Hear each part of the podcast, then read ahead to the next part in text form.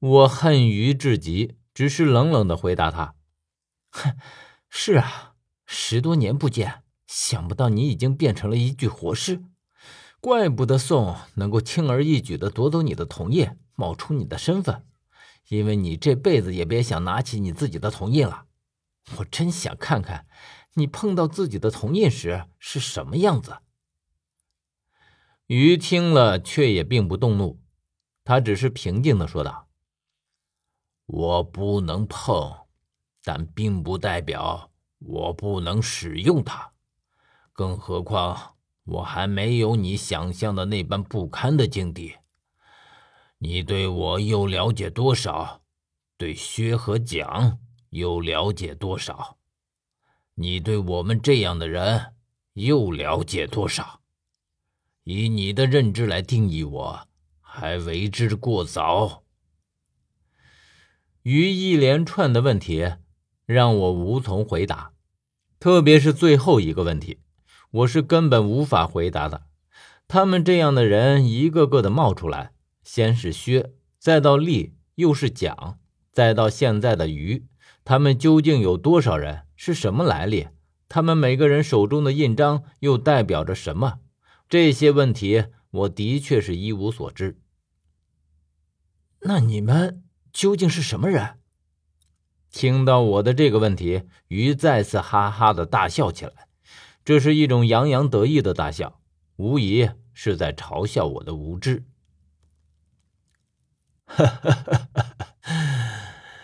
你想知道，可我却偏不告诉你。这个问题，无论你去问谁，都得不到答案。我知道现在与他已经多说无益，所以便不再理他，心中只想着后来发生的事儿，记忆越来越清晰。我只觉得一阵阵的胸闷和窒息。那个时候是四叔在向我道歉，可是真正应该道歉的应该是我。我终于知道为什么我在日喀则会看见四叔的尸体，因为那时候四叔的确是死在了羊八井，而他纯粹是为了救我。他死在了救我的途中，而且就是现在我处的这个冰天雪地的地方。我只记得我被发现的时候，依旧被关在那口铜棺里。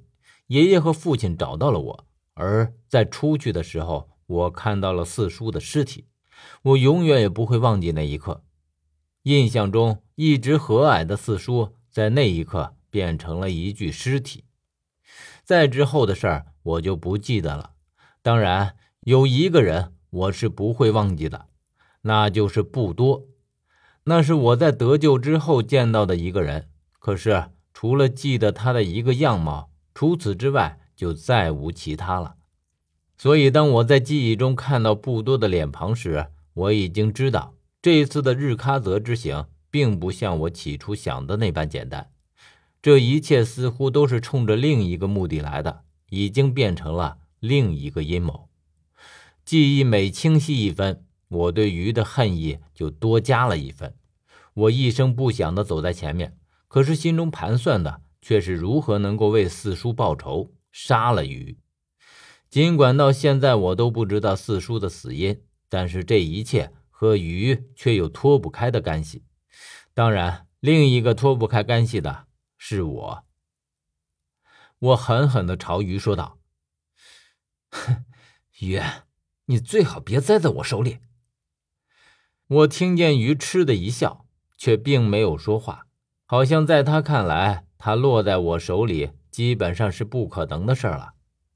也不知道过了多久，我在毫无准备的情况下踢到了一具尸体，因为没有任何的防备，于是身子不由自主的往前倒下去。我的身子扑在这具尸体上，尸体很僵硬，大概是被冰雪冻着的关系。我虽然猛地跌倒，但并没有摔着，正准备爬起来，手却摸到了一个熟悉的东西。这种感觉和触感，如果我没有猜错的话，是蒋的玉印。虽然可能是假的，但是我知道，即便是假的，也能让活尸瞬间腐烂。而无疑，现在鱼就是一具活尸，而且最怕的就是这样的印章。我心中窃喜。真是踏破铁鞋无觅处，得来全不费工夫啊！我于是拿起玉剑，装作若无其事的站起来。于只在我身后冷冷的说道：“这里遍地都是尸体，你在这些尸体上浪费时间，可不好啊！”我并不理会他，只是突然唏嘘一声：“哎呀，我的脚不知道被什么东西扎了。”别浪费时间，我是不会上当的。你的这些小花样对我不起作用，而且是丝毫的意义也没有。我的左脚真的被什么东西给扎了，脚踝以下已经麻了，好像是什么有毒的东西。鱼没有再出声，我假装左脚已经麻木的样子。用手有一阵没一阵的敲打着，而且就在这时，我听到鱼的声音突然已经出现在了我的耳边：“你的脚根本就没事儿。”可是，在他刚出声的那一瞬间，我已经握紧了玉剑，朝他的身上盖了上去。为了确保这一击必中，我的身子也跟着翻滚过去，为的是不让他察觉之后立即起身，而将他扑倒在地。为自己争取更多的时间，我只有这样一个机会。一旦这次失手，他将再也不会上我的任何当，必当对我警惕至极。我的身子扑在他身上，与此同时，我感到手中的玉叶已经在他身上盖了好几次，而最终他还是摆脱了我，离开了我老远。我在地上翻滚几圈，却也不站起来。哈哈。现在你逃开了也没有，马上你的身体就会腐烂，最后彻底变成一具白骨。